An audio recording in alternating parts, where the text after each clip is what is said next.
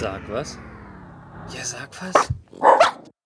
Hallo und herzlich willkommen zu einer neuen Ausgabe von Sag was Geek Talk. Hallo Matze. Hallo Peppi, Ausgabe 183. Und wir haben noch keinen Titel. Nee, der kommt ja manchmal erst in der Namensfindung, wenn wir uns entschlossen haben, nachdem wir die Ausgabe gehört haben oder produziert haben, weil dann fällt uns auf, was wir denn alles so verzapft haben. Genau, und es ist ein Donnerstagabend, wo wir jetzt gerade hier sitzen. Und wenn es bei euch auch gerade Donnerstagabend ist, dann schaut doch mal auf sag-was.com. Da gibt es einen Live-Chat. Der Matze ist hier unser Chatwart. Da könnt ihr uns dann auch direkt zu der Sendung Fragen stellen, Anregungen geben, Kritik loswerden, Lob loswerden. Also ich meine, wir werden ja eigentlich nur gelobt und nie kritisiert. Insofern äh, dürft ihr euch da gerne einreihen. Das Schlimme ist, wir wissen gar nicht, wie man da jemanden blocken könnte in dem Chat, gell? Insofern Gut, das dass du es jetzt gesagt hast. Das öffnet uns natürlich die Türen für Beschimpfungen und komische Sachen, die im Chat gemacht werden. Hauptsache Beteiligung. Richtig. Wir freuen uns auf euch. Aber damit auch schon zum ersten Thema. Kopfhörer. Und interessanterweise, da haben wir beide was dazu zu sagen. Aber es ist dein Thema. Ich äh, lasse dir den Vortritt. Genau. In der letzten Ausgabe, da hat es allerdings aus zeitlichen Gründen nicht mehr geschafft in die Sendung, wollte ich die Sony, die neuen Bluetooth-In-Ear-Kopfhörer. Bluetooth-In-Ear-Kopfhörer sind sowieso der heiße Scheiß. Jeder produziert inzwischen solche Dinger, glaube ich, von Jabra bis über Apple sowieso und äh, Sony und wie sie alle heißen. Jeder produziert sowas. Samsung. Ich genau. glaube, wir dürfen an der Stelle anmerken, dass es sich um diese sogenannten True Wireless Kopfhörer handelt. Ja. Das heißt, es ist nicht mehr so, dass da ein Kabel geht, dass äh, ein Kabel hinter dem oder im Nacken liegt, was die Kopfhörer verbindet, sondern das sind einfach nur zwei kleine Böppel, die man sich links und rechts ins Ohr stopft und dann hat man da Ton drauf. Genau. Ich habe da ja vor zwei Jahren, glaube ich, ziemlich genau. Die Samsung waren das, oder? Ich hatte erst die Bragi, das waren so die ersten, die sowas auf den Markt gebracht haben. Die waren aber dann leider so grottenschlecht, dass ich die dann zurückgeschickt habe. Ich hatte da wirklich massive Probleme mit der Bluetooth-Verbindung. Und dann hatte ich eine Weile die Samsungs, die aber auch irgendwie nicht so der Hit waren.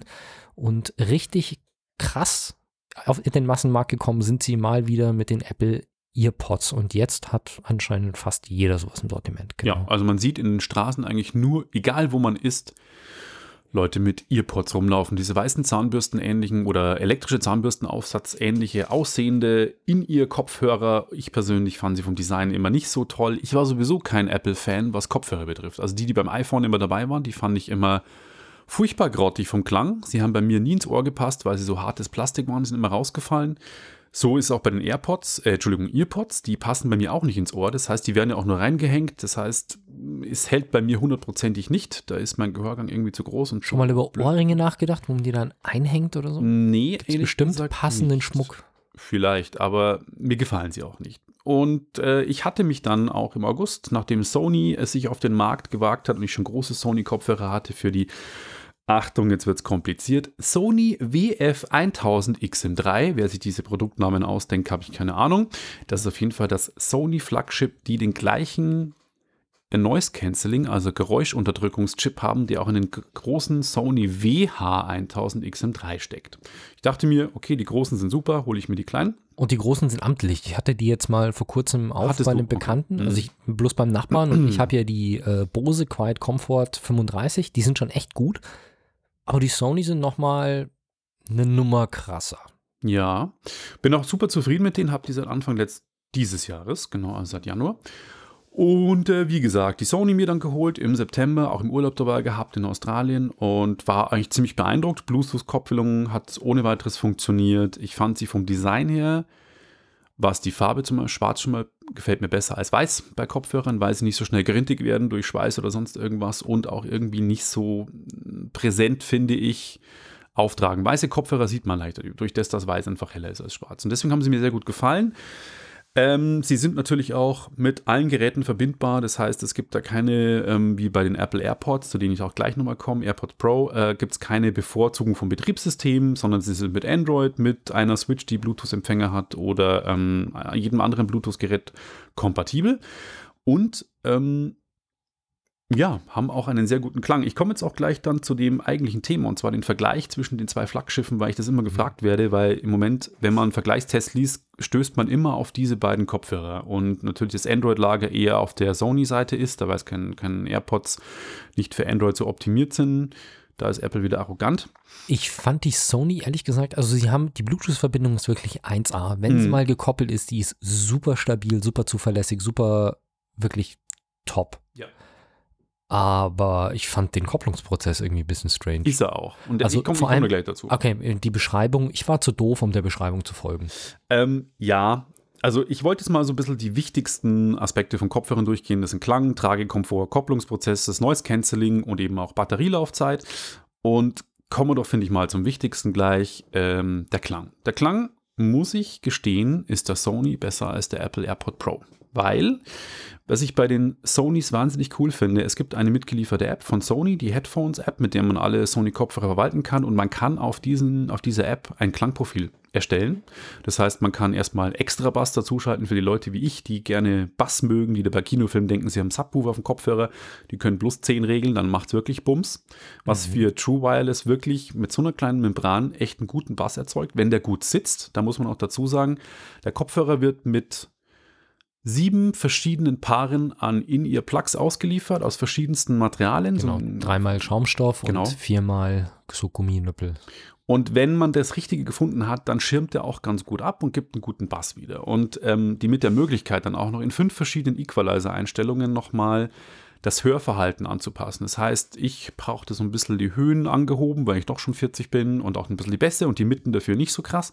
Und dann hat für mich das echt einen sehr ausgewogenen, sehr intensiven Klang gehabt. Und das haben als Beispiel die AirPod Pros nicht. Da gibt es keine Klangprofile. Man kann klar, wenn man über, über iTunes Musik hört oder Apple Music, kann man dort den Equalizer aktivieren, aber man kann es nicht generisch auf dem Kopfhörer speichern. Und das finde ich bei Sony tatsächlich ziemlich cool. Das möchte man natürlich, weil man dann in der YouTube-App, in der Podcast-App und in der Musik-App Oder Netflix. immer oder Netflix immer den gleichen Klang hat und nicht für jede App darauf angewiesen ist, dass die App einen integrierten Equalizer hat, den man dann auch entsprechend anpassen muss. Genau.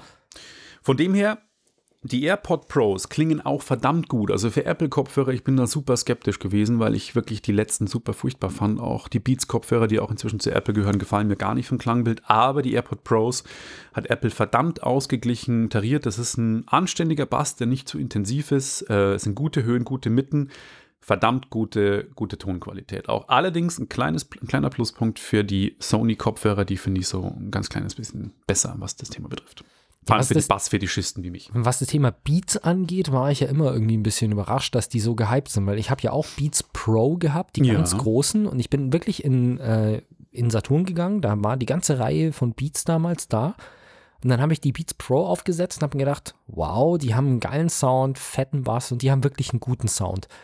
Und dann habe ich eine Nummer kleiner ausprobiert, weil ich mir gedacht habe, okay, 400 Euro ist vielleicht doch ein bisschen viel für einen Kopfhörer, nimmst du mal eine Nummer kleiner. Und sobald man bei einer Nummer kleiner war, waren die einfach scheiße. Also so richtig, du setzt sie auf und du denkst ja, was ist das für ein Dreck? Und ich habe mir dann gebraucht die, die großen gekauft. Damals irgendwie für die Hälfte vom Preis.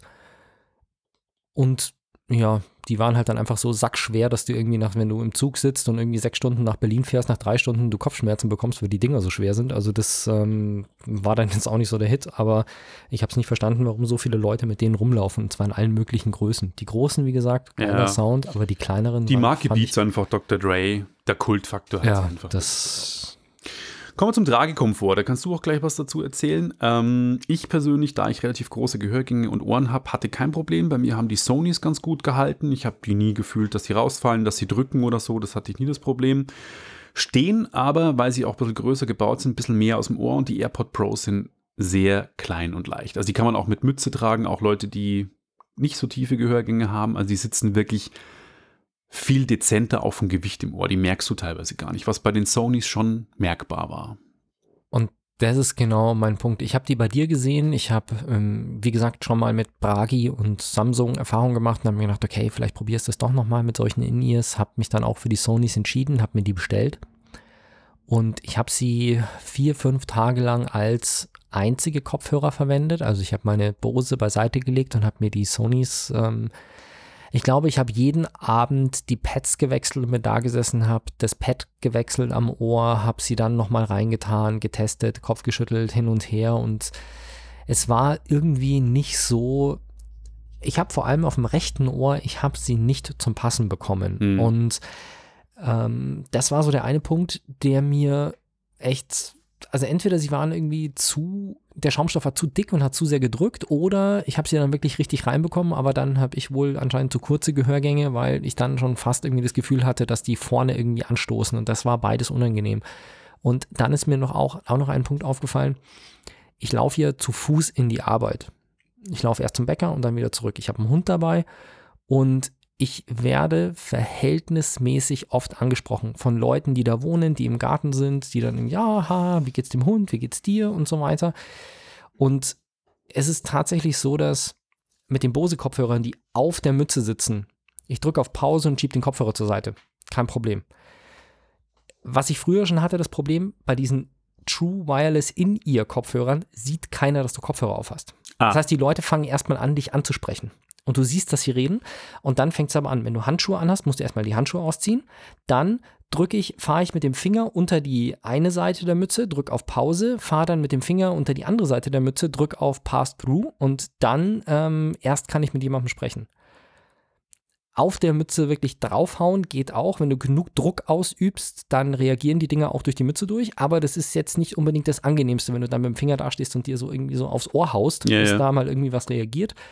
Und das war einmal vom Bedienkomfort her, war das einfach eine Sache, die komisch ist oder die mir deutlich, deutlich, deutlich ähm, schwieriger und komplizierter ist als mit den Over-Ear oder On-Ear Bose, die ich Ja, habe. gut, ich meine, da ist halt keine Fläche da. Das ist irgendwie auch logisch. Ja, das ist halt, ähm, das ist halt so ein Punkt. Und dann eben der Tragekomfort und das beides zusammen hat dazu geführt, dass ich gesagt habe, okay, sie sind schön, sie sind cool und ich kann jedem, der sich ähm, für solche Kopfhörer interessiert, kann ich nur raten, bestellt sie euch bei Amazon, probiert sie aus und wenn sie nicht passen, steht dazu und schickt sie zurück. Aber wenn sie euch passen, sind es wirklich meiner Meinung nach richtig coole, gute Kopfhörer, weil sie funktionieren, sie sind, haben eine stabile Verbindung. Ich habe jetzt immer so bloß 20 Minuten, 30 Minuten drauf gehabt, dann ab in die Verpackung und gut, da werden sie wieder geladen. Und so akkumäßig bin ich nicht unter 60 und nicht unter 80, 90 Prozent gekommen. Also alles top, bloß leider passen sie mir eben nicht. Und was auch eine Sache ist, die ich erst später festgestellt habe, man kann dann den Kopfhörer nicht lauter und leiser machen. Das ist richtig und ähm, da komme ich später noch dazu. Ähm, das Thema, ja, Tragekomfort. Tragekomfort ist bei den, mir ist mir auch bei den Sonys, ich hatte jetzt nicht die Probleme wie du, aber habe schon auch gemerkt, dass sie länger ein bisschen schwieriger ähm, zu tragen sind, beziehungsweise schwerer. Die AirPods, wie gerade schon erwähnt, merkst du so gut wie gar nicht mehr. Also da ein gleicher, gleicher Pluspunkt für die AirPod Pros. Ähm, dazu kommt auch nochmal das Packmaß. Also das heißt, beide haben ein Ladecase, in dem man sie reinsteckt. Das heißt, die- dieses Ladecase sorgt dafür bei beiden, dass man viermal ungefähr laden kann, was dann ungefähr bei einer Akkulaufzeit von 20 bis 26 Stunden bei beiden ungefähr, da geben sie sich nichts, wie lange sie Akkus halten, ähm, endet. Dazu muss man aber sagen, dass das Ladecase der Sonys komisch groß ist. Also das ist wirklich fast schon ein bisschen klobig. Ähm, das von den AirPods ist um die Hälfte kleiner. Das finde ich, war für mich jetzt auch so ein Moment, wo ich sage, hm, ich habe die immer sehr viel dabei und noch so viele andere Sachen. Das macht schon nochmal was aus. Also von dem her auch, das wollte man beachten. Dafür ist aber mehr Akku drin, ne? Also ja, aber du, die, Lauf die Akkuladung ist gleich. Also von der Leistung. Nee, du schaffst, wenn du mit den Sonys das Noise Cancelling ausmachst, schaffst du 30 Stunden. Also ich habe irgendwo so einen Vergleich gesehen, du schaffst wirklich ein, ein Stückchen mehr an Batterie. Also die, die Also vom Earpods- Erfahrungswert sind bei mir beide gleich. Absolut. Ich habe beide jetzt lange getestet in Australien auf dem Segelboot und so und die, und die Apples jetzt seit zwei Wochen und das von der Akkulaufzeit gibt sich das absolut nichts. die, äh, wenn Also ich das kann- mag ja richtig, sein, auf wenn ich das richtig ist. im Kopf habe, geben die Earpods bei einer voller Ladung acht Stunden, äh, sechs Stunden an und die Sonys bis zu acht Stunden. Also du hast irgendwie zwei Stunden. Also auf der Packung steht sechs von den Bei den Sonys. Sonys? Mhm, weil ich meiner, weil meine Frau, die hat die jetzt genommen und da habe ich die Packung nochmal ausgepackt, steht sechs. Okay, ich dachte, ich hätte ein Video gesehen, in dem sie das gesagt haben, dass es mehr Akkulaufzeit hat. Aber ja, die, das Case ist ein ganzes Stück größer. Ich dachte, dass es ein bisschen was mit dem Also von dem her, die geben sich tatsächlich hat. nichts. Die Akkulaufzeit ist bei beiden gleich. In einem Golem-Test war sogar gestanden, dass die AirPods angeblich sogar Länger halten kann ich nicht beurteilen, finde ich, also beziehungsweise nicht weitergeben. Ich finde, dass beide von der Akkulaufzeit sich absolut nichts schenken. Das Noise Cancelling war für mich auch ein wichtiger Punkt, da ich ja sehr viel in öffentlichen Verkehrsmitteln jeden Tag verbringe und mich das wahnsinnig nervt, weil immer schreiende Kinder, andere labern, äh, telefonieren und so und ich will da meine Serie gucken oder Musik hören oder meinen Podcast. Und da gewinnt auch leicht der Apple AirPod, ähm, die AirPod Pros, weil sie ein fantastisches Noise Cancelling haben. Also ich finde, die Sonys haben schon gutes Noise Cancelling gehabt, aber man hat trotzdem immer noch Hintergrundgeräusche gehört. Und bei den Sonys, wenn man das aktiviert, dann wird langsam das Noise Cancelling aktiviert. Das, das schwingt sich so ein und man merkt quasi so, oh krass, wie leise alles ist. Also ich habe es auch im Büro ausprobiert. Ich arbeite im Großraumbüro. Hier ein klarer Pluspunkt für die Apples auch. Da hat Apple mit einer Technologie angeblich 200 Mal pro Sekunde analysieren sie das Umgebungsgeräusch. Ich weiß nicht, ob es so ist. Auf jeden Fall funktioniert das Noise Cancelling effizienter als bei den Sonys. Da ist mir eine Sache aufgefallen. Bei Sony gibt es die Option, dass du anhand deiner aktuellen Situation das Noise Cancelling anpassen lässt. Das Ja. heißt, wenn du in öffentlichen Verkehrsmitteln bist, macht der komplett dicht. Wenn du auf der Straße unterwegs bist, schaltet er so runter, dass du noch was hörst von draußen. An sich eine geile Idee. Ich habe das auch einen Tag lang aktiviert gehabt, aber das Problem ist, der macht es halt tatsächlich, der erkennt deine Bewegung über das GPS-Signal und deine Geschwindigkeit.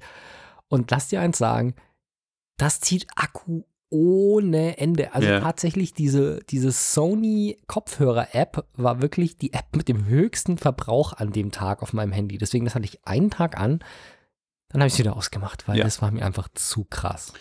Ich mag das, ich mochte das auch nicht, weil ich eigentlich immer das Noise Cancelling anhaben wollte. Und beim Gehen, ja, es ist ein Sicherheitsaspekt, dass man äh, seine Umgebungsgeräusche hört, aber ich wollte dann nicht irgendwie am Ostbahnhof, wenn ich gehe, dass das Noise Cancelling reduziert wird und ich dann vom Dönerstand das Gelaber höre und von Leuten, die neben mir telefonieren und es ist immer Lärm und Zugdurchsagen und sowas. Ja. Deswegen habe ich das sofort. Und wenn ich über die. Straße gehe, gucke ich immer noch nach links und rechts. Genau. Könnte ja auch ein E-Auto kommen. Dazu kommt, ähm, Noise Cancelling muss ja auch eben den von dir gerade schon angesprochenen äh, Hier- oder Pass-Through-Modus haben. Das heißt, dass man Durchsagen eben hört oder wenn jemand kurz einen anspricht. Auch hier hat ähm, Apple die elegantere Lösung und zwar, man klickt nämlich am, also man hat quasi an dem kurzen Ohrstück, das ja früher ziemlich lang war, das inzwischen ziemlich kurz ist, man klickt kurz mit beiden Fingern einfach den, den Bubble, sage ich jetzt mal, den Stick zusammen und dann hat man den Hier- oder Pass-Through-Modus aktiviert und der klingt sehr natürlich. Bei Sony klang der immer so ein bisschen blechern, so ein bisschen Mikrofone zeichnen auf und es wird elektronisch verarbeitet und bei Apple klingt das alles relativ gut verständlich und ich habe da auch kein Problem, Musik zu hören, manchmal mit dem Hear-Through-Modus, ohne dass es mich wirklich stört. Also auch da hat Apple ein bisschen sauberer gearbeitet als Sony. Ich glaube auch, dass die Mikrofone bei den Sonys generell nicht so toll sind, weil Ja, ich habe mal Telefon- einen Gesprächspartner betrifft, drauf angesprochen, als ich mit denen telefoniert habe im Büro und der fand es jetzt auch nicht so berauschend. Zum Thema Telefonier wollte ich eben gerade noch kommen. Ähm, da hat Apple leider auch ein bisschen die Nase vorn, ähm, was die Kopplung auch betrifft. Wenn man sie aus dem Case rausnimmt und man koppeln will, das geht super fix, gefühlt drei Sekunden und die sind verbunden mit egal welchem Gerät. Man kann sie mit mehreren Geräten verbunden haben, mit, ähm, dem, mit der Apple Watch, mit dem iPad, mit dem Mac oder mit dem iPhone. Gerade wo das Signal ankommt, dann wird radikal auf das umgeschwenkt. Das heißt, wenn ich mit aus dem Case ziehe oder irgendwo habe und es kommt ein Telefonanruf vorbei und ich klicke einfach drauf, ich will den annehmen, dann ist sofort verbunden und da kommt keine Verzögerung. Das dauert bei den Sonys immer ein bisschen schwierig und vor allem Geräte wechseln. Man muss erst den Pairing Mode aktivieren, sieben Sekunden die Taste drücken oder beide Tasten am Ohr drücken, dann geht der Pairing Mode an und dann kann man erst verbinden. War ein bisschen umständlich. Ähm, das fand ich schwierig. Äh, also Vor telefonieren auch von der Verständlichkeit. Vor allem, weil in der Gebrauchsanweisung drin steht, also du packst es aus und dann sagt er, leg sie ein, schließ das Case und öffne es wieder und sie sind im Pairing Mode. Ja, Was sie nicht sind. ja, das stimmt. Das ist irgendwie so ein bisschen gaga. Das ist ein bisschen schwierig. Ähm, ja. Was äh, bei den AirPods halt und auch für Apple-User allerdings jetzt nur wirklich cool ist, ähm, die, das Koppeln wird mit der iCloud verbunden. Das heißt, wenn Sie einmal mit einem iCloud-Account, mit einem Gerät, wo ein iCloud-Account meiner drauf ist, auf dem iPhone verbunden sind, und ich habe eine Apple Watch, die mit dem iCloud-Account verbunden ist, oder ein iPad oder ein, ein Mac, dann muss ich den Pairing-Mode nicht nochmal neu starten, sondern über die iCloud wird dieses gekoppelte Gerät automatisch an andere Geräte weitergegeben. Also es ist halt super, super convenient, wie man es von Apple kennt. Lange Rede, kurzer Sinn. Äh, ich möchte zum Abschluss kommen. Ich will die Sonys gar nicht schlecht reden. Es kosten 250 Euro Listenpreis. Man bekommt sie teilweise um die 200 oder kurz unter 200 Euro.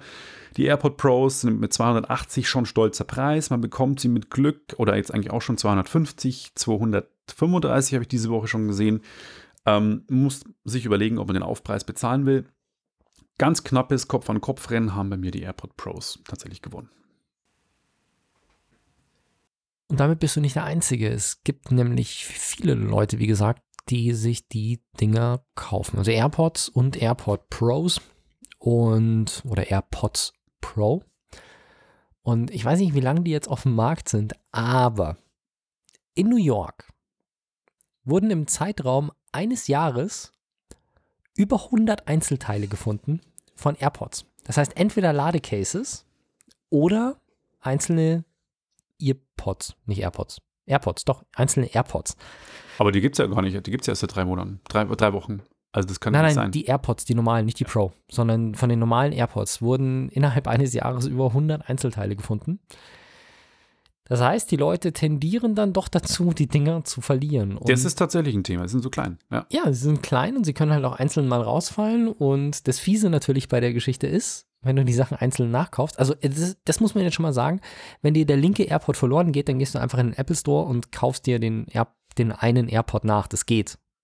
Also du kannst die Teile einzeln kaufen. Das Ladegerät oder die Hülle, genauso wie die einzelnen Teile. Und ich habe auch letztes Mal schon Leute gesehen, die sich die AirPods irgendwie in unterschiedlichen Farben hatten, weil die gibt es anscheinend in allen möglichen verschiedenen Farben. Oder Ja, es gibt die AirPods. Fir oder es gibt Nee, Firmen, die sie. Dann gibt es Firmen, die sich darauf spezialisiert haben, die anzumalen. Das kann auch sein. Aber ich habe letztes Mal einen gesehen, Vielleicht. einen schwarzen und einen grauen in einem schwarzen Ladecase. Wie dem auch sei, einzeln sind die Dinger halt in Summe teurer. Also wenn du zwei Dinger einzeln kaufst plus ein Ladecase, bist du halt 20 oder 30 Euro teurer als ähm, wenn du sie im, im Set kaufst. Und tatsächlich, ich habe euch da einen Artikel verlinkt auf sagwas.com oder ihr schaut einfach mal in eurer Podcast-App, da sollte der Link auch drin sein.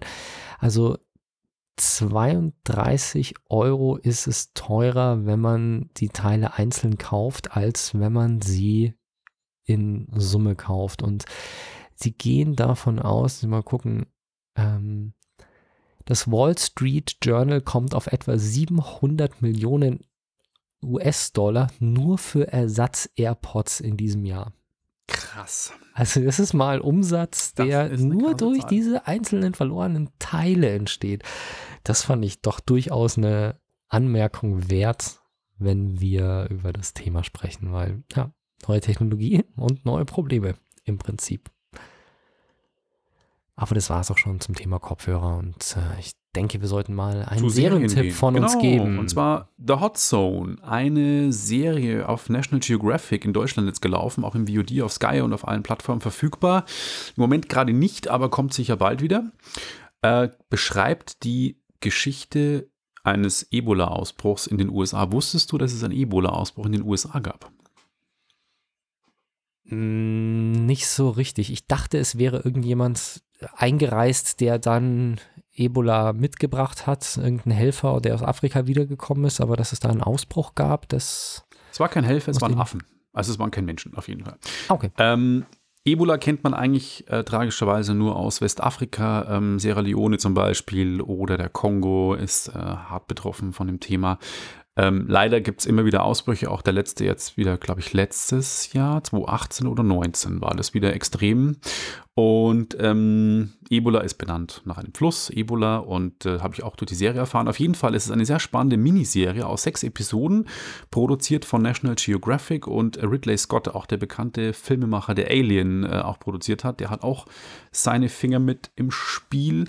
Und Fox 21st Cent, äh, Fox 21 Television Studios war beteiligt, Scott Free Productions von Ridley Scott. Und in den sechs Episoden geht es um eine wahre Geschichte von einem Ebola-Ausbruch Ende der 80er Jahre, und zwar 89 in Washington, D.C., in einem ah, okay. ähm, Affen-Testlabor, wo Affen eben aus besagten afrikanischen Territorien importiert wurden und dann wurde erst nicht erkannt, dass es wirklich Ebola ist und wurde dann eingedämmt. Und die Geschichte ähm, über sechs Episoden erzählt eben die Geschichte einer ähm, CDC-Agentin und ähm, beziehungsweise nicht, das ist nicht die CDC, es ist ähm, irgendein militärisches Seuchenkommando, das ist glaube ich nicht die CDC.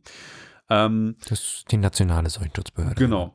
Und da wird eben die Geschichte erzählt, auch wie Ebola entdeckt worden ist, in Rückblenden in Afrika gedreht, wie ein Arzt auch das wirklich entdeckt hat in so Mhm. Dörfern und dann eben wie es gerade aktuell ist. Und dieser Arzt hat auch, ähm, weil er Amerikaner war, dann auch bei dem 1989er Fall unterstützt, was passiert. Und ich will, kann auch gar nicht so viel zur Geschichte sagen, weil sonst würde ich verdammt viel spoilern. In den Hauptrollen ist Juliana Margulies, die spielt ähm, unter anderem in, jetzt muss ich kurz gucken, wie heißt die Serie? The Good, ist es The Good Wife? Nee, ich muss mal kurz gucken. Filmografie, was hat sie denn gemacht?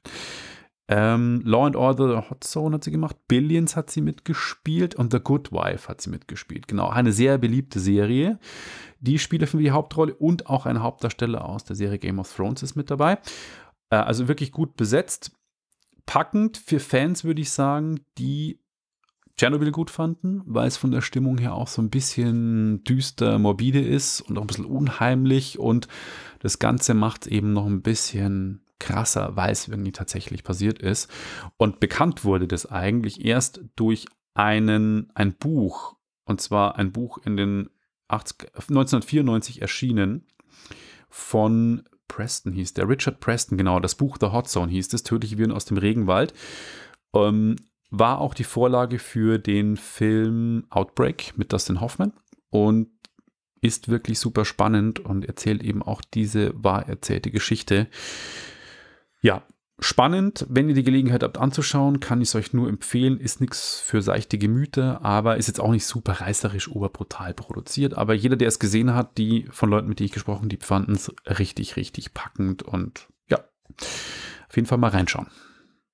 Genau, als ich Ebola gehört habe, habe ich jetzt erst an den äh, an die kürzlichen Epidemien gedacht. Das war ja, ich glaube, ich weiß nicht, ob das 2018 wirklich erst losgegangen ist oder ob das schon 2016, 2017 war. Da war, aber ich glaube, das war nicht in den USA, sondern irgendein Helfer ist äh, an Ebola erkrankt, wieder nach Europa zurückgeholt worden, nicht in die USA.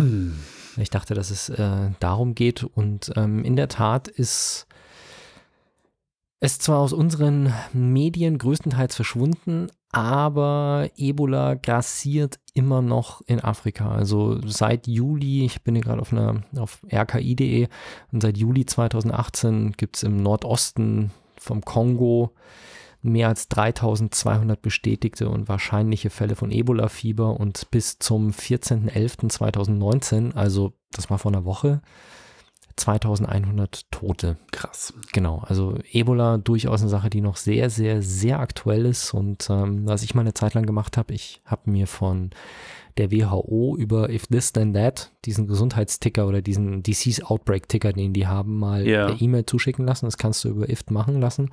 Und da kommen doch regelmäßig noch irgendwelche Sachen, dass in verschiedenen afrikanischen Ländern da noch neue Ausbrüche wirklich kommen.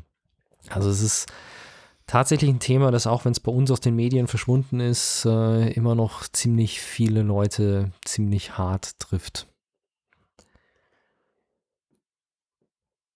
Ich habe mehr Speed als nächstes Thema. Drogen? Nee, Mhm. Internets und so. Mhm. So. Eigentlich wollte ich ein Loblied singen auf meinem Provider 1 und 1.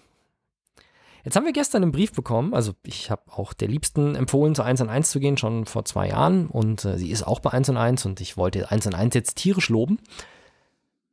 Ist jetzt ein bisschen getrübtes Gefühl, aber was war passiert? Jetzt wirst du mich wahrscheinlich gleich auslachen, aber wenn man zu 1 und 1 geht, hat man die Wahl, man geht ins O2-Netz oder ins Vodafone-Netz. Mit meinen Erfahrungen, die ich mit O2 gemacht habe, war es für mich keine Frage. Ich habe mir geschworen, nie wieder zu O2 zu gehen. Selbst wenn man mich dafür bezahlen würde, dass ich es nehme, ich würde nicht ins O2-Netz wechseln. Das habe ich zwei oder dreimal ausprobiert. Es ging zwei oder dreimal grandios in die Hose. Das ist spannend. Ich brauche nur einen Handyvertrag. Erzähl weiter. So, und deswegen bin ich bei 1 und 1 und habe mich für Vodafone entschieden. Und jetzt im Rahmen dieser ganzen 5G-Geschichten ist mir irgendwann mal aufgefallen, dass es unterdessen tatsächlich so ist, wir haben, wir hatten ja 3G, also UMTS und HSDPA, wir hatten 4G, was LTE ist und jetzt kommt ja das 5G-Netzwerk. Und im Rahmen dessen, dass das 5G-Netzwerk aufgebaut wird, wird das 3G-Netzwerk langsam wieder abgebaut. Das heißt, Vodafone beginnt tatsächlich schon damit, das 3G-Netz abzubauen. Ja, das habe ich mitbekommen. Genau. Das Problem ist aber, dass Vodafone und 1 und 1 sich nie über die LTE-Nutzung einig geworden sind. Das heißt, die Mobilfunkverträge von 1 und 1, die im Vodafone-Netz laufen, laufen grundsätzlich im 3G-Netz. Ich hab- hast du ja auch schlechtere Performance gehabt die ganze Zeit. Ich habe HSDPA Plus, ich habe auf meinem Handy relativ wenig Datenvolumen tatsächlich. Ähm, Also ich habe 3 Gigabyte, aber ich benutze es so gut wie nicht, weil bevor ich jetzt zum Camper geworden bin, ich eigentlich mich hauptsächlich dort bewegt habe, wo ich auch WLAN hatte und am Handy relativ wenig große Downloads hatte. Das ändert sich jetzt tatsächlich, wenn ich mehr on the road bin. Da ist es durchaus eine Sache, wo ich den Unterschied merke.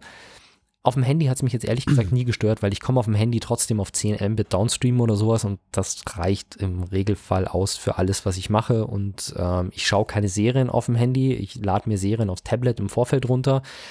Ich gucke YouTube selten übers Tablet, wenn ich kein WLAN habe. Und deswegen ist mir das nie großartig aufgefallen. Und jetzt, es ist bei, bei, bei O2 auch immer so eine, äh, nee, nicht bei O2, bei 1 und 1 immer so eine Sprachgeschichte. Wenn die von LTE-Tarifen sprechen, die nennen das einfach LTE-Tarif und das impliziert aber, dass es im Telefonikernetz ist.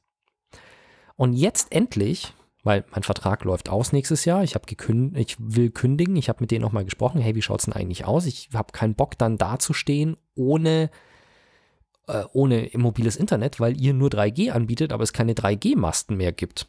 Und jetzt gibt es tatsächlich eine Pressemeldung von 1 und 1, in der bekannt gegeben wird, dass sie sich geeinigt haben. Alle Vodafone-Kunden bei 1 und 1 werden umgestellt auf LTE. Das heißt, du kannst jetzt, wenn du 1 und 1 Kunde bist, kannst du LTE mitnutzen. Und das wird automatisch, ohne Kosten, ohne Handlungsbedarf einfach umgestellt innerhalb der nächsten Woche oder nein, vielleicht zwei Wochen. Also alle Vodafone-Kunden oder alle Kunden von 1 und 1, die das Vodafone-Netz nutzen, werden jetzt auf LTE abgegradet, kostenfrei, ohne Probleme, ohne alles. Soweit cool. Ich muss auch ganz ehrlich sagen, ich finde die Verträge von 1 und 1 echt gut. Die sind transparent, man kriegt eine gute Leistung für das Geld. Ich habe die Verträge allerdings jetzt ohne Handy, weil mit Handy ist mir das einfach, ich habe keinen Bock dafür, dass ich ein Handy bekomme, 80 Euro im Monat zu bezahlen oder sowas. Also wenn du da jetzt irgendwie so das iPhone XR, was weiß ich, die neuesten iPhones in groß haben willst, zahlst du da schon mal 70, 80 Euro dafür, dass du keine Subvention fürs iPhone hast. Das ist Geschmackssache, ich mag es nicht. Ich kaufe mir dann lieber ein Handy und habe meinen Vertrag, der mich relativ wenig kostet. Ja, und jetzt kommt gestern eine SIM-Karte an bei der Liebsten. Also ein Brief von 1 und 1. Und in dem Brief ist eine SIM-Karte und da steht drauf, jetzt alle Vorteile von LTE nutzen. So. Und da kommst du natürlich erstmal ins Grübeln. Du hast gelesen, ja, man kann jetzt LTE nutzen, auch wenn man Vodafone hat und so weiter. Und das ist eine ganz fiese Masche von 1 und 1. Die schicken dir eine neue SIM-Karte zu mit dem Versprechen, dass du LTE nutzen kannst. Und ich habe das Schreiben, das dabei liegt, überflogen. Da steht immer nur von LTE was drin. In der Beschreibung von der SIM-Karte habe ich ein einziges Mal ein bestimmtes Wort gefunden, weil wir erinnern uns, wenn 1 und 1 von LTE spricht, sprechen sie immer von Telefonica. Und ein einziges Mal tauchte tatsächlich der Begriff Telefonica auf. Da war ein Brief dabei, da war eine SIM-Karte dabei mit Umschlag und da war nochmal ein Erklärheftchen dabei. Und da steht ein einziges Mal Telefonica drin. Das heißt, wenn du vermeintlich das coole neue LTE, was du jetzt als Vodafone-Kunde bekommst, nutzen möchtest und denkst dir, oh ja, da muss ich ja nur kurz die SIM-Karte wechseln, ich habe Bist du LTE. im Ja, Te- hast du. Telefonikernetz. Bist da mit dem Telefonica-Netz. Krass. Es steht irgendwas dabei von, man kann jederzeit auch während der Laufzeit kostenfrei wechseln ins Vodafone-Netz, aber das ist einfach eine Nummer, die halt echt fies ist, weil es steht wirklich so drin, dass du es sehr leicht überlesen kannst, wenn du nicht alles im Detail liest. Und sie schicken halt original einfach SIM-Karten raus mit, ja, hier, nutze jetzt LTE, dass du dabei aber in ein anderes Netz wechselst. Das wird meiner Meinung nach nicht so klar Ist ja ein herausgestellt. Vertragsbohrer, oder? Nö, weil du, es ist ein Angebot, das sie dir machen und dann kannst du zustimmen oder nicht. Das, Aber wenn du jetzt das nicht machen würdest, wärst du im Vodafone-Netz und hast kein Datenvolumen mehr dann. Also keine Daten. nein, nein, nein, das bleibt bei dir alles gleich. Dein Vertrag ändert sich nicht. Aber wenn du die SIM-Karte aktivierst, switchst du automatisch in den Telefonica-Tarif. Ja, aber habe ich es richtig verstanden? Wenn du im Vodafone-Netz bleiben willst mit deiner alten Karte, dann hättest du ja gar keinen. Oder Doch, es wird dann automatisch geupgradet. Das wird jetzt in einer Woche automatisch geupgradet. Das ist äh, kein Problem. Jetzt gucken wir mal kurz aufs Handy. aber hier krass, warum machen die sowas? Live. Ich habe hier WLAN. Warum machen sie es denn? Naja, weil die natürlich im O2-Netz wahrscheinlich irgendwie mehr Marge haben oder was weiß ich, keine Ahnung. Und ganz ehrlich, bei mir sind sofort die Alarmglocken losgegangen, weil ich vor kurzem darüber gelesen habe, dass 1 und 1 das macht hätte ich, wäre das nicht der Fall gewesen, wäre ich vielleicht drauf reingefallen, hätte ihr gesagt, ja, ich dachte eigentlich, man muss nichts machen, aber damit hast du halt jetzt LTE und sie wäre vielleicht ins, ins andere Netz gewechselt. Das ist eine Sache, die ist, ähm, ich finde sie absolut unter der Gürtellinie, weil ich habe mich bewusst dafür entschieden, Vodafone zu nutzen. Und kein Witz, mich haben schon diverse, auch Firmenbetreuer von O2 angerufen und selbst einem Vertriebsprofi, der mir einen O2-Firmenvertrag verkaufen will oder Telefonica-Vertrag kaufen will, kann ich in freundlichen Worten innerhalb von drei Sätzen klar machen, dass er mich nie wieder anrufen braucht und der ist froh, dass er mich nie wieder anrufen braucht, obwohl ich höflich bin. Am Telefon bin ich nicht zu allen, also, aber bei O2, ich bin höflich, wenn die mich anrufen, aber ich schilder ihm meine Meinung und die meisten sagen dann, ja gut, okay, ich verstehe sie und legen auf. Weil ich einfach so wenig Bock drauf habe. Und selbst ich wäre fast drauf reingefallen. Und das ist auf der einen Seite eine gute Meldung mit dem, der Umstellung auf das 4G-Netz. Auf der anderen Seite ist es ähm, wirklich, ja, erbärmlich, dass sie sowas machen. Und krass. Ich habe vor kurzem ich habe dir ja mal von dem, äh, von dem mobilen Router erzählt, den ich mir gekauft habe für den Urlaub. Ich habe mir für den mobilen Router auch noch eine externe LTE-Antenne gekauft, die ich so in die Scheibe kleben kann im Wohnmobil, dass ich da halt besseren Empfang habe. Und da habe ich jetzt tatsächlich schon öfter die schon öfter wahrgenommen, was 3G und 4G für einen Unterschied machen können. Also wenn der Empfang schlecht ist, dann wechsle ich meistens einfach in den anderen Frequenzbereich und dann geht es besser. Also ich kann gezielt 4G oder 3G auswählen mit dem Stick, den ich dazu habe. Und es macht wirklich tatsächlich einen Unterschied. Also an manchen Stellen habe ich halt ganz schlechtes LTE und wenn ich auf 3G umstelle, ist es auf einmal stabil genug. Dann ist es nicht so schnell, aber es ist sehr stabil und immer noch besser als LTE. Also ein stabiles 3G ist besser als ein schwaches 4G. Ähm, ich hatte es aber auch schon, als wir auf Fehmarn waren, zum Beispiel irgendwo am Strand gestanden, in Fehmarn auf dem Campingplatz und da war ich froh, dass, weil da ging es nur mit 4G, da war mit 3G gar kein Empfang und 4G lief dann halt mit 10, 14 Mbit oder sowas, also okay. verhältnismäßig gut. Ja, es ist immer diese Frequenzgeschichte und schauen wir mal, wie das mit 5G wird auf dem platten Land. Naja, ich würde sagen, es gibt ein bisschen Musik. Genau, eine musikalische Pause und zwar Fat Tony hat ein neues Album rausgebracht, das hatten wir schon in der Sendung. Andorra hieß das Ganze. Es gab zwei Bonustracks davon, die waren allerdings nur auf Vinyl, also auf Schallplatte verfügbar und einer davon, die drittstärkste Kraft, den ziehen wir uns jetzt rein und dann sind wir auch wieder zurück. Radio. Radio München. Radio München. Radio München.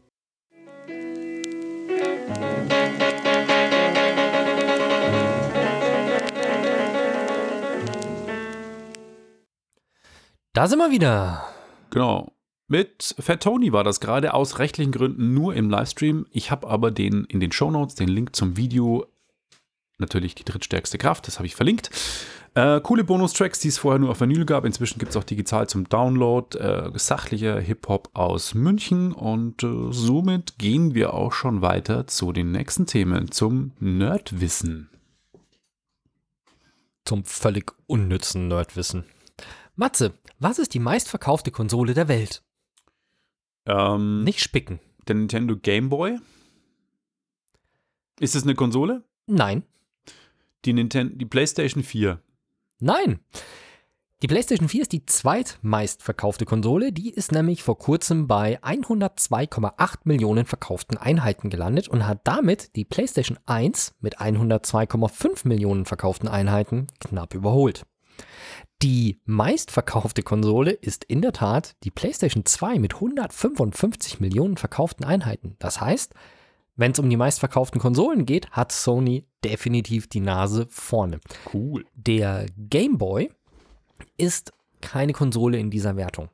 Würde man den Game Boy als Konsole werten, dann wären die Plätze, wäre der Platz 1 immer noch bei der PlayStation 2, wobei der Platz 2 dann an den Nintendo DS und der Platz 3 an die Kombination aus Game Boy und Game Boy Color gehen würde. Also auch Nintendo kommt da nicht zu kurz und verkauft einen Haufen. Was mich gewundert hat, ehrlich gesagt, ist, dass ich meine, ich war noch nie ein Fan der Xbox. Ich bin jetzt aber auch nicht so der, dass ich die verteufle und sonst irgendwas. Deswegen hat es mich fast ein bisschen gewundert, dass die Xbox da nicht wirklich auftaucht und irgendwo Konkurrenz macht. Weil sie in Japan keine Rolle spielt. Ah, okay. Das ist ein guter Grund. Die PlayStation 4 ist übrigens jetzt nicht unbedingt prädestiniert dafür, die PlayStation 2 vom Thron zu stoßen, weil die Verkäufe der PlayStation 4 sind unterdessen rückläufig. Es ist klar, dass nächstes Jahr eine PlayStation 5 kommen wird, was natürlich jetzt nicht unbedingt den Kaufdrang ähm, beflügelt. Ich habe irgendwo was gelesen, dass sie, ich glaube, noch mit 1,5 Millionen Einheiten rechnen, die noch verkauft werden. Interessanterweise, ich glaube, am 27. November bringt Aldi Nord eine PlayStation 4. Das Aha. wird wahrscheinlich ein ziemlicher Preisding sein. Also bei Aldi wird es wohl eine PlayStation 4 Slim geben, also die, die normale, nicht die Pro. Allerdings mit zwei Controllern und das dürfte nochmal ein ziemlicher Preisschlager werden. Also wer da noch, vielleicht gehen da nochmal ein paar raus, aber ich meine, der PlayStation fehlen halt über 50 Millionen verkaufte Einheiten. Der PlayStation 4, um die Einser vom Thron zu stoßen und mit dem angekündigten Nachfolger wird das wohl nichts mehr werden. Aber naja. Genug unnützes Nerdwissen, gehen wir zu moderner Kriegsführung. Genau, und zwar alle Jahre wieder kommt das Christkind und auch Call of Duty. Was mich dieses Jahr sehr verwundert hat. Also ich war ein bisschen verwirrt und ich musste mich ein bisschen einlesen. In? Naja, der Titel Modern Warfare. Ach Also, so. Okay, es wundert mich, da du ja Teil der illustren WhatsApp-Gruppe, der Multiplayer-Gruppe bist, wo, ähm, wo man alles diskutiert, was mit Games zu tun hat eigentlich und äh, Call of Duty Modern Warfare auch diskutiert wird, heftigst und diskutiert wurde. Warum Peppy verwirrt ist, weil das Spiel so heißt wie ein Spiel, das es schon 2007 oder 8 gab. Und zwar Call of Duty 4 Modern Warfare. Genau. War nämlich damals Call of Duty der Teil 4 Modern Warfare. Diesmal heißt es nur Call of Duty Modern Warfare. Und Modern Warfare 2 war der erste Teil Call of Duty, den ich wirklich gespielt habe, weil es den für Mac gab. Und deswegen war so, ja, wieso jetzt Modern Warfare, wenn ich doch Modern Warfare 2 eigentlich schon gespielt habe? Über die letzten Jahre ist so die Call of Duty-Reihe so ein bisschen kritisiert worden, weil es immer mehr in Richtung Future ging. Es gab dann irgendwie Infinite Warfare, wo man auf Raumschiffen durchs Universum geflogen ist und auf verschiedenen Planeten Krieg geführt hat, was auch cool war. Es gab dann wieder World War II vor zwei Jahren, wo es den Zweiten Weltkrieg wieder ging. Dann gab es die Black Ops-Reihe, wo es so eine bisschen eine fiktiven Parallelgeschichte mit CIA in Ko Koreakrieg und äh, Panama und dann wieder ähm, Echtzeit. Alles mit Wallruns im Multiplayer, wo man an der Wand entlang laufen kann. Und irgendwie alle Fans haben eben die beliebte Modern Warfare-Reihe von damals. Da gab es drei Teile, gefeiert ohne Ende. Höhepunkt meiner Meinung nach war eigentlich waren sie alle geil. Ich kann nicht einen Höhepunkt sagen, weil sie hatten alle verdammt äh, beeindruckende Szenen. Der erste Teil in Tschernobyl, in Pripyat irgendwie und wie man im Gra Gras als Scharfschütze liegt. Und, Äh, das war der Zweier, oder? und das war der Einser. Das war definitiv der Einser. Okay, weil das gibt es in Der Zweier war der Skandal Modern Warfare Teil mit dem äh, Erschießen der Leute auf dem Flughafen in Russland. Doch, das war Modern Warfare 2.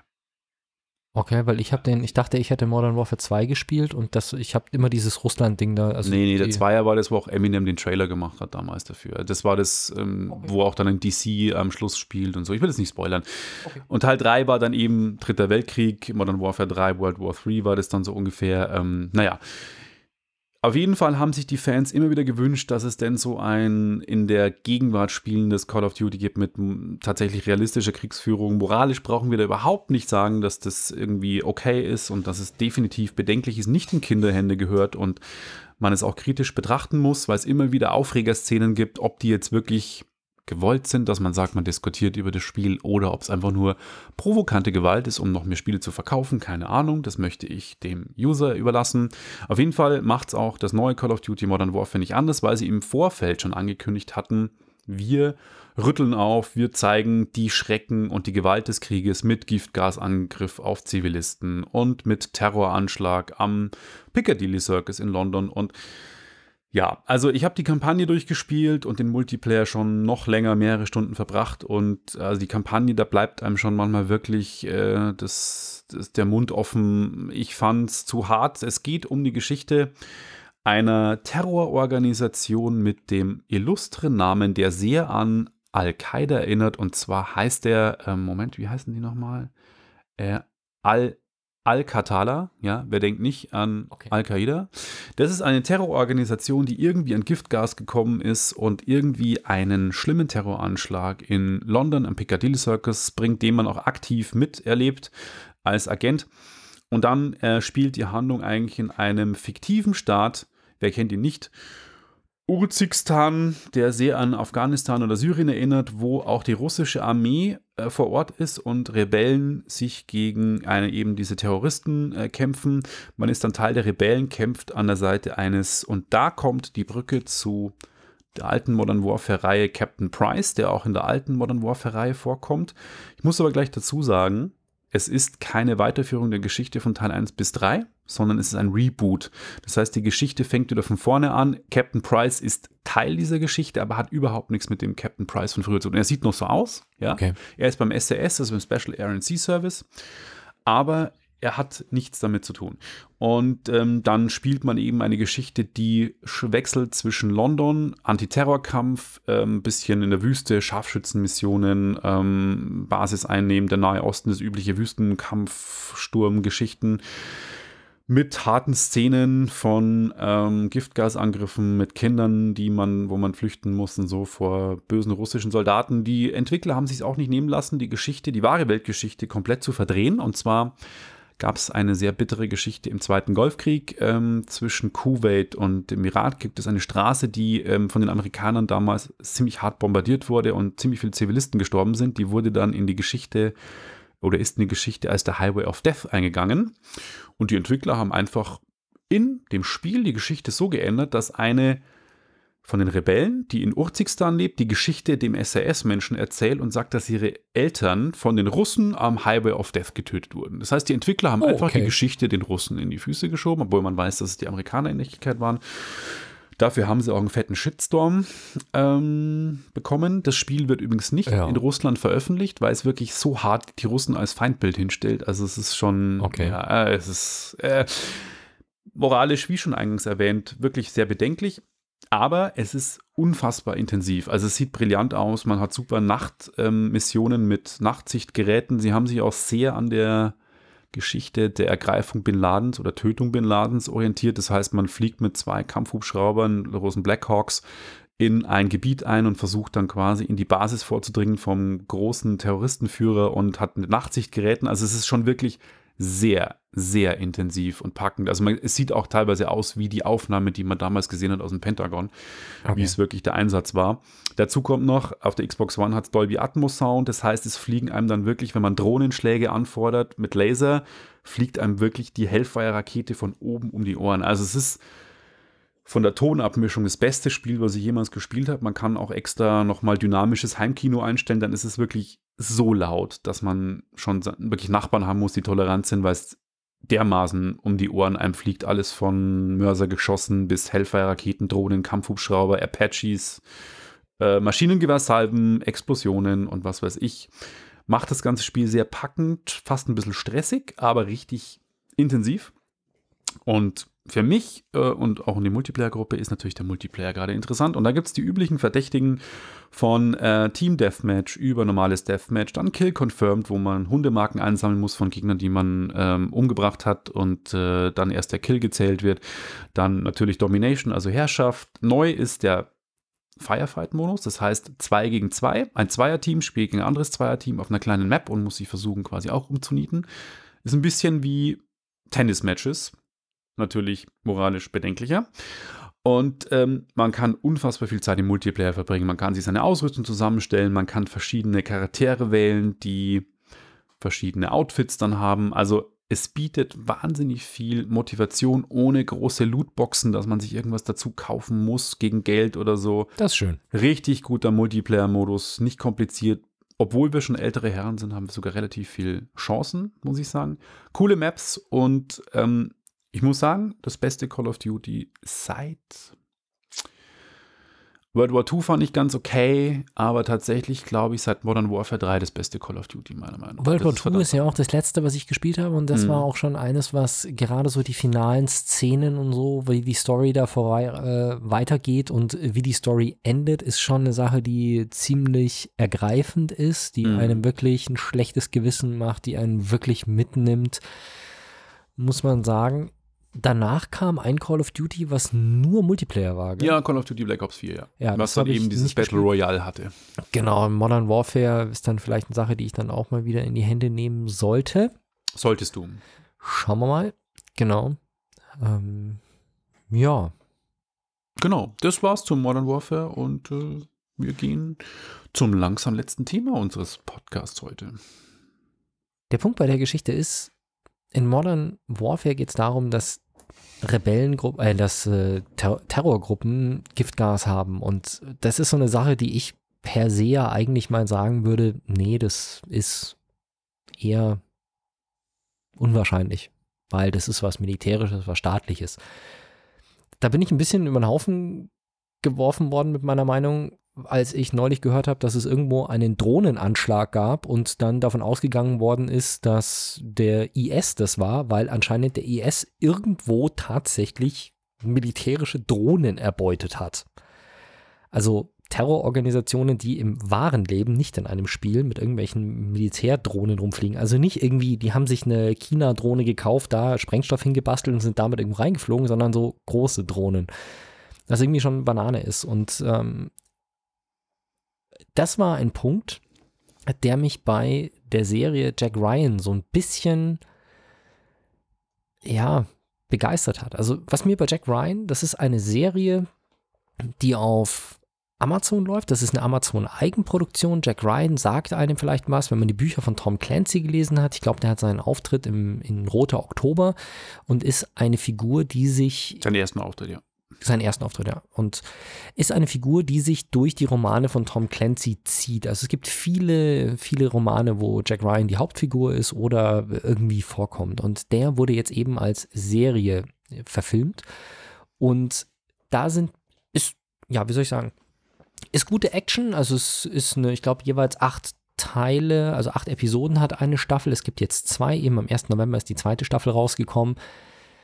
Und es ist eine gute Actionserie, das mal vorweg. Aber was mich so ein bisschen begeistert hat an der Geschichte ist, dass sie wirklich relativ aktuelle Themen nehmen. Sprich, sie haben auf der einen Seite einen, einen Terroristen, also der erste, der erste Teil dreht um eine syrische, dreht sich um eine syrische Terrororganisation, die natürlich die USA als Feindbild sehen und da irgendwelche Anschläge planen, mit sehr coolen Wendungen und sehr coolen Strategien, aber in der Serie kommen halt verschiedene Dinge vor, wie zum Beispiel, wie kommunizieren Terroristen miteinander?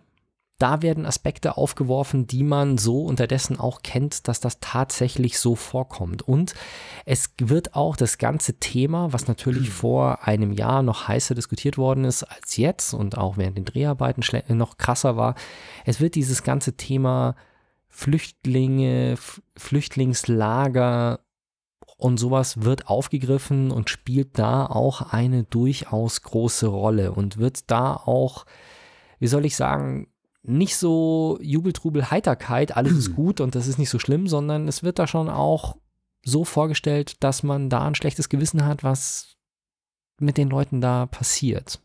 Das, das ist ein Punkt, der ähm, mich da wirklich positiv überrascht hat an der Serie, dass die auch so im Prinzip sozialkritische Themen mit einfließen lässt, ohne dass es eine Serie ist, die sich nur mit dem Thema beschäftigt, sondern es ist einfach eine Randnotiz, eine Randerscheinung und wird aber dafür sehr gut dargestellt. Findest Und- du die zweite Staffel besser als die erste? Besser würde ich nicht sagen. Ich fand die erste, glaube ich, ein bisschen spannender. Was mir sehr gefällt, ist, dass sie in der zweiten Staffel, dass die überhaupt nichts mit der ersten zu tun hat. Mhm. Die Charaktere kennen sich schon, klar. Jack Ryan hat einen, sein Boss aus der ersten Staffel, der spielt auch in der zweiten Staffel mit. Das ist, äh, das ist okay. Ähm, es spielt in Venezuela, was ja jetzt auch gerade ein heißes Thema ist, weil Venezuela auf dem Weg zu einem Failed State ist und weil Venezuela ein kritisches Pflaster ist und Venezuela ein Land ist, das für die internationale Wirtschaft eine sehr, sehr, sehr große Bedeutung hat, was man ihm eigentlich so gar nicht auf, auf Anhieb zutraut. Das fand ich sehr schön, dass sie da einfach so komplett das Thema gewechselt haben und es ist keine Serie, wo es immer darum geht, dass die bösen syrischen Terroristen erledigt werden müssen und wir jetzt irgendwie fünf Staffeln haben, wo fünf verschiedene Terrororganisationen gejagt werden, sondern dass sie sich halt thematisch so komplett umorientiert haben. Das fand ich an der Staffel ganz gut. Es kommen tatsächlich auch wieder, lustigerweise, es kommt da eine chinesische Technologie vor eine Satellitentechnologie. Und die ist nicht erfunden, die gibt es wirklich. Was, ich habe davon vorher noch nie gehört. Ich habe das bei Jack Ryan gehört. Ich habe irgendwann bei Sky mal zufällig irgend so eine Serie geguckt, wo einer, irgend so ein Historiker, der dann irgendwie durch die, was weiß ich, auf einer Insel in Papua-Neuguinea irgendwelche alten Tempelanlagen untersuchen will und dabei genau diese Technologie einsetzt, die sie bei Jack Ryan auch einsetzen. Okay. Ähm, und ich fand die Besetzung echt interessant, weil während die erste, die erste Staffel noch relativ unspektakulär besetzt war, oder? Also ich würde sagen, da war jetzt nix, niemand dabei. Ich weiß nicht, den Schauspieler, der Jack Ryan spielt, kannte ich vorher so jetzt nicht. Äh, schauen wir mal schnell äh, eine kurze, kurze Nebenrecherche. Äh, John Krasinski sagte mir vorher jetzt ehrlich gesagt nicht so viel. Weiß nicht, was der alles gemacht hat, aber was mir in der zweiten Staffel aufgefallen ist, ist halt zum einen, dass äh, Nomi Rapace mitspielt, also die im Millennium-Trilogie. In der Millennium-Trilogie mitspielt und auf der anderen Seite Tom, verdammt, ich finde ihn im Cast gerade nicht. Ähm, wie heißt er? Tom Wischalla, deutscher Schauspieler. Das ist auf jeden Fall, verdammt. Ich habe vergessen, wie er Zu heißt. John Krasinski kann ich dir was sagen. Geiler Schauspieler und Regisseur von A Quiet Place. Sound sensationeller geiler Horrorfilm. Okay. Der hat auch äh, Regie geführt. Hoppla. Ah ja, okay. Es ist auf jeden Fall der, der in Game of Thrones den Mann mit den tausend Gesichtern spielt oder mit den 100 Ah, Gesichtern. ja, ja. Genau, also der hat eine, hatte eine schöne Rolle in äh, eben Game of Thrones. Der ist mit dabei. Ich mag den als Schauspieler unheimlich gern. Und der ist dabei, Nomi Rapace ist dabei und ich finde auch, dass das an sich ist es recht passend besetzt. Also John Krasinski macht sich gut als Jack Ryan, finde ich. Nicht, dass ich einen Vergleich hätte. Ich meine, gut, es Der gibt finde ich das gut, der macht es gut, ja. ja, es, ich meine, es gab schon mal den. Harrison Ford hat Jack Ryan gespielt und auch schon Alec oder Adam Baldwin. Genau, einer der verwechsel ich immer. Baldwins. Das war aber nur in einem Film. Das war nur in Jagd auf Rote Oktober und danach hat Genau, dann in, da war es Alec Baldwin. Harrison Ford in das, das Kartell, Stunde der Patrioten, da war es dann eben der Jack Ryan, der Harrison Ford. Genau, aber da, also ich muss ganz ehrlich sagen, ich fand, ich habe mir die zweite Staffel gerne angeschaut. Ich fand die, ich habe mir jetzt auch die erste nochmal angeschaut, um mich auf die zweite einzustimmen, was irgendwie sinnlos war, weil sie nicht zusammengehören. Aber ich habe es nicht bereut. Es ist einfach eine, eine nette Serie und kann man sich ganz gut anschauen. Du hast ja auch gesehen, oder? Die zweite nur die erste Folge. Die erste habe ich gesehen, die habe ich ziemlich cool gefunden. Bei der zweiten fand ich die erste Folge ein bisschen fad. Ich habe auch nicht so gute Sachen davon gelesen. Ich werde sie schon noch schauen, aber irgendwie reizt es mich gerade nicht so. Ja, es dreht halt, wie gesagt, einfach komplett ab, komplett in eine andere Richtung. Aber es ist auch, ja, ein bisschen mehr so Dschungel, Soldaten, Special Forces. Davon kommt ein bisschen mehr vor als in der ersten. Das war in der ersten ging es ja wirklich nur um CIA-Operationen und so. In der zweiten ist mehr Politik dabei, mehr, ja, also es ist, ähm, ich habe es nicht bereut, sie mir anzuschauen und äh, wer gute, eine gute Action-Serie haben will, die nicht zu lang ist, nicht zu tief, aber trotzdem auch nicht zu seicht, der ist mit Jack Ryan, glaube ich, ganz gut beraten und ist ein sympathischer Schauspieler. Es macht, macht Spaß, die anzugucken. Genau. Und damit würde ich sagen, wir sind am Ende der heutigen Sendung. Wir drohen zu überziehen oder nein, wir haben schon überzogen. Zumindest was unsere Live-Ausstrahlung angeht. Und damit würde ich sagen, vielen Dank für die Aufmerksamkeit. Genau. Wir freuen uns auf nächstes Mal mit euch. Bis dann. Denn ciao, ciao. ciao. Wenn euch das nun gefallen hat, dann liked uns auf facebook.com slash sagwaspodcast und abonniert uns auf iTunes oder im Podcatcher eures Vertrauens. Alle Infos zur Show, den Themen und alle Folgen gibt es auch auf www.sag-was.com. Fragen, Anregungen und Feedback nehmen wir gerne über Facebook oder als Kommentar auf der Website entgegen. Und wenn ihr gerade Zeit habt, dann bewertet uns doch bei der Podcast-Plattform, auf der ihr uns gefunden habt.